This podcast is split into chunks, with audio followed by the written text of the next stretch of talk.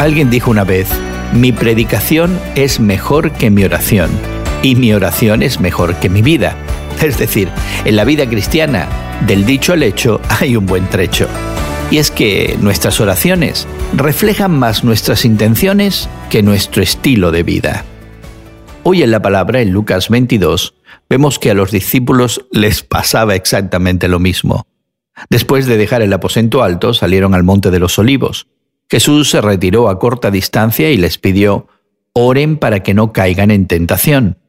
Mateo añade que, por su gran angustia, les pidió también, quédense aquí y manténganse despiertos conmigo. Pero en lugar de orar, los discípulos se durmieron, según Lucas, agotados por la tristeza.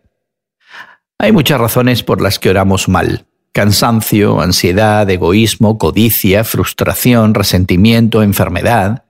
A veces simplemente nos distraemos con los mismos problemas que traemos al Señor. Cuando Jesús encontró a los discípulos durmiendo, los despertó y los instó a orar para que no caigan en tentación.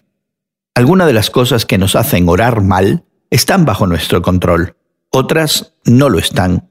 Pero no necesitamos orar bien para ser escuchados.